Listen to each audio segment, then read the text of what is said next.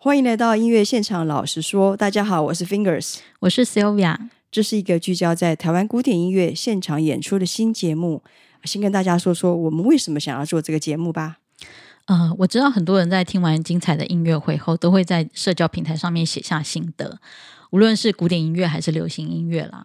那我们两个其实也真的是这样的人，那只是说。都写了这么多年之后，想要才起心动念想要做一个节目，其实真的是因为我们两个实在太常在音乐厅里头遇到。哎，是要不要？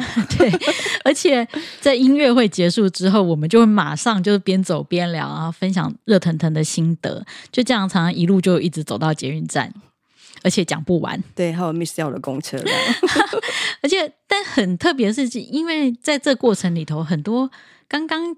很热腾腾的心得，还有很灵光一现的想法，就是在我们两个就是走路的这几分钟之内就交流出来。所以我一直觉得说，诶，在欣赏一场音乐会之后，除了我自己写下的心得之外，这样短短几分钟的交流，其实是更有价值的一个收获吧。诶，我同意，因为我自己会写，那文字书写通常都是沉淀过后的一些记录啊，所以我也会在我的粉砖上面啊，九月九月上写心得。我也觉得，从音乐厅穿过自由广场到捷运站那段距离，其实很刚好，可以边走边聊，分享一些心得。有些时候模糊的一些观点还有感受，经过我们讨论之后，会变得很清晰。那我们交换了，让彼此都能够产生共鸣的一些发现，诶，还有一些不同的观点，这些都是很棒的过程。对啊，而且我觉得这种就是好东西要跟好朋友分享的心情吧，就是你刚刚。收获的一个感动，然后跟别人的感动，哎，这样子交织起来，这个音乐会就会更立体，而且更有情感，嗯、而且更有记忆点吧。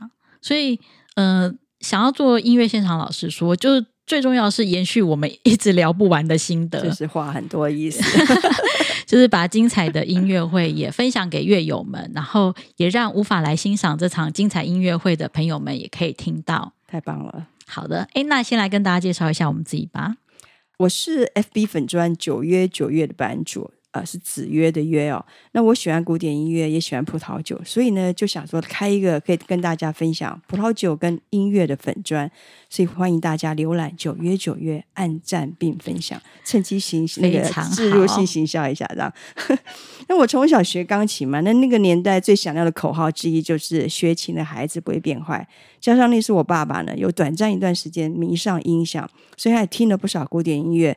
所以在那时候，我也就耳濡目染，习惯听古典音乐啊，真的那时候就是一种习惯哦，一种日常，也没有很到很爱的程度。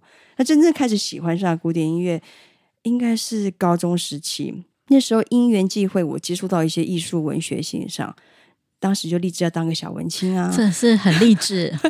对，所以呃，因为喜欢艺术文学，然后就很自然的在听音乐的时候，感受就更加的丰富一些。那因为喜欢古典音乐，所以我大学研究所就读了音乐系。对，所以你是本科系出身的就对了。对，好啊，但我就完全不一样了。我只是个喜欢各种艺术欣赏的上班族。小时候我也是那个学钢琴那个年代的，但是嗯，弹钢琴对我来说其实是还蛮痛苦的练习记忆了。我了解。一直到工作之后，因为我会自己喜欢去美术馆看展览，才开始喜欢上艺术欣赏。但是那时候是以视觉艺术和表演艺术为主，偶尔才会去听听音乐会。那一直到二零一五年，朋友带我去听英巴尔指挥北市交演出马勒第三号交响曲之后，我才真正从那场音乐会之后一发不可收拾的爱上古典音乐。好特别耶！对呀、所以我其实听音乐蛮杂的啦，就是不是一个就是很很单纯的听法，就是古典音乐里头我各种类型的我就会听，像器乐啊、歌剧啊、合唱啊这些我都会听，然后。嗯、呃，因为我之前打爵士鼓嘛，玩爵爵士乐团，所以爵士乐我也听不少，而且是听那种不是只有听嗯 standard，我还听爵士乐现场演奏这样子。嗯、然后另外我自己因为也很喜欢一些民族音乐，像是巴厘岛的甘美朗啊，西班牙、葡萄牙的法度啊，甚至呃。中国的南管之类的，嗯，好，民族音乐。然后呢，我自己因为可能属于叛逆个性吧，青春期还没过哈，啊，对，一直 一直在青春期这样。所以我很喜欢听一些很不正规的曲目，就是譬如说像 John Cage 的四分三十三秒这种曲目，我就会超级想去现场听，或者是前一阵子才来台湾演出的 Licady 的为一百台节拍器的交响曲，哦，这种作品那对我真是太有吸引力了。这样跟你比起来，我就真的是老人了。这样，因为我会弹钢琴，所以最常最喜欢去听的应该还是钢琴音乐会，其实是交响乐、室内乐。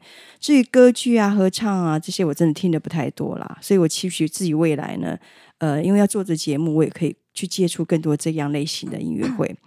那不论是非主流或者是正规曲目，呃，我都很有兴趣哦。因为我听的过程对我来讲就是学习的过程，尤其是同一道曲目，不一样的音乐家和团体，他们都有完全不一样的那种诠释。反而我越熟悉的作品，我越想听不同的演的演奏现场，这样感觉是一个无底洞啊！哎，对呀、啊，这个就是一种魅力嘛，对不对？所以呃，很爱就会继续这样子坚持下去。那在台湾听古典音乐现场真的太方便了，不过这个音乐会是在北中南的那边啊，其实交通上都算方便了。像我以前在国外的时候，真觉得听现场音乐会真的很辛苦，我要。千里迢迢的，然后从这个城市，从很外围的城市，然后跑到市中心去听音乐会，回到家都已经不知道几点了。所以在这种台湾，随时有音乐会，我随时都可以去听，然后然后都觉得比有任何我去任何的一些什么娱乐活动啊，都还要更花费上面是更经济实惠的。那同时这几年，我也觉得在台湾演出的天团名家很多，很多以前都只是在黑胶啊、CD 上面听到他们录音。所以我看到他们来现场演出，我都不会去错过。对啊，而且我们就省了去飞到国外的机票钱，嗯、也不用卡时间，这种在台湾就一次可以听完哦，真的是太幸福了。是啊，那除了支持国外的演奏家，未来我还希望我们能够多多支持国内的演奏家。其实国内有些演奏家的水准也很高，对，但是他因为他们相对来讲比较低调啦，嗯，所以常常就只有亲友团会去捧捧场，我真觉得蛮可惜的。他们更需要是爱乐者的支持。对啊，也希望我们未来也可以讲到国内演奏家的一些现场演出。好，赶快来找。好啊，哎，不知道大家刚刚有没有发现，我们一直在讲去听音乐会。就其实音乐现场，老师说，顾名思义就是包含音乐现场跟老师说这两个部分呐、啊。那为什么我们只有谈音乐现场呢？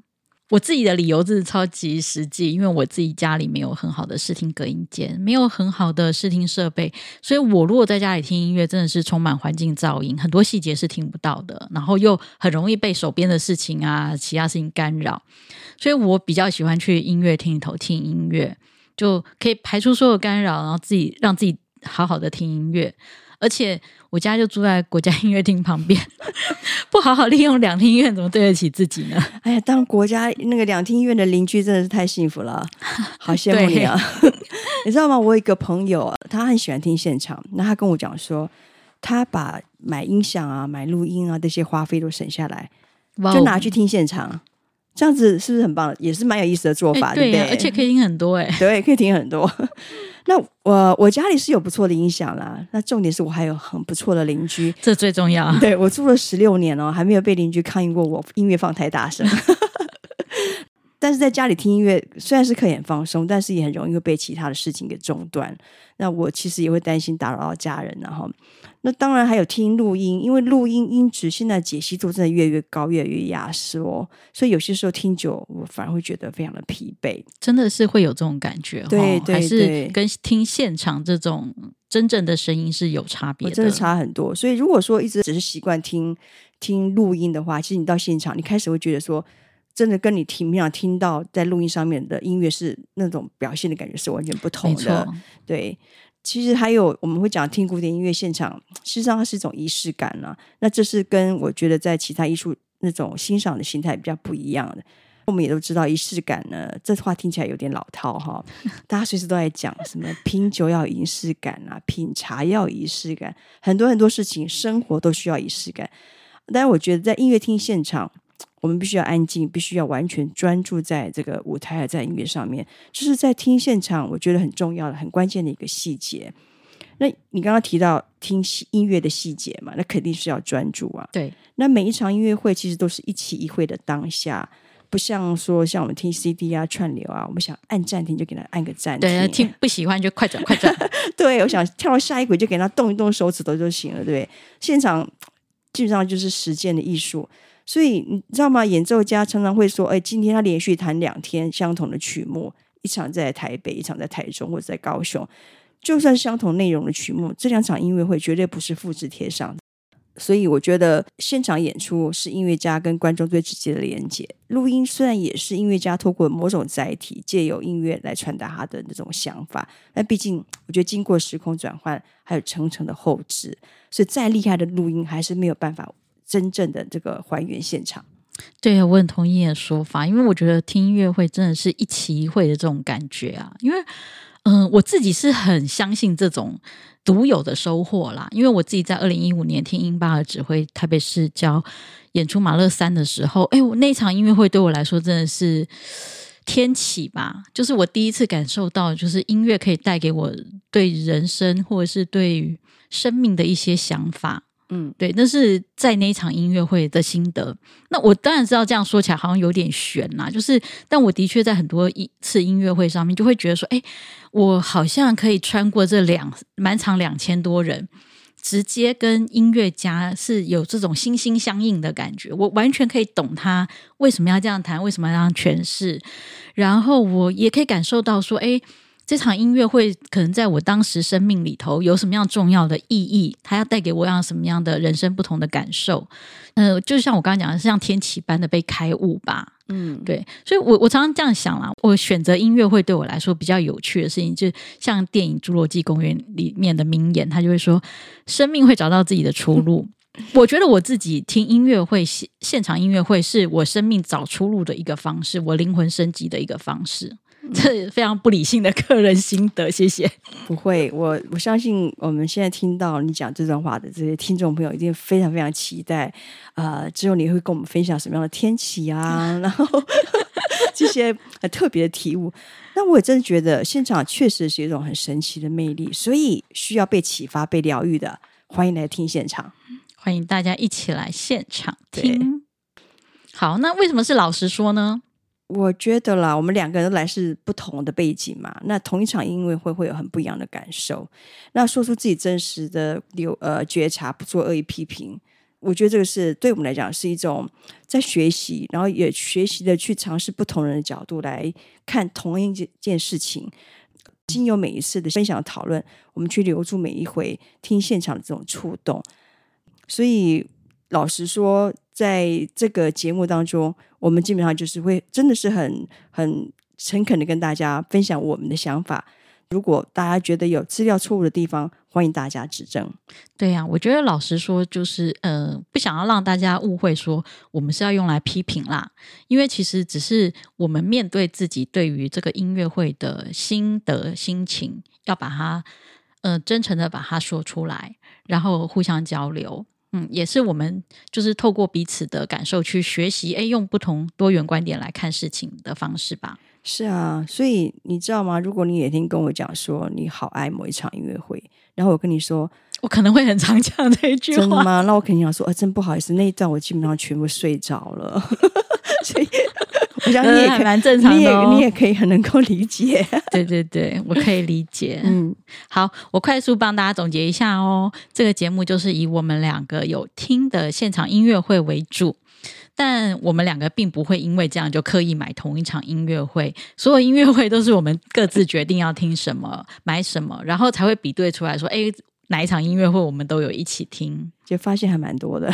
对，发现还蛮多的，因为我们真的也蛮常去现场听音乐会的。对，好，那但是比较明确的一件事情是，这个节目就不会有固定的频次哈，因为就是我们比对出来，如果有时候很密集，一个礼拜有两三场，但有时候就很少。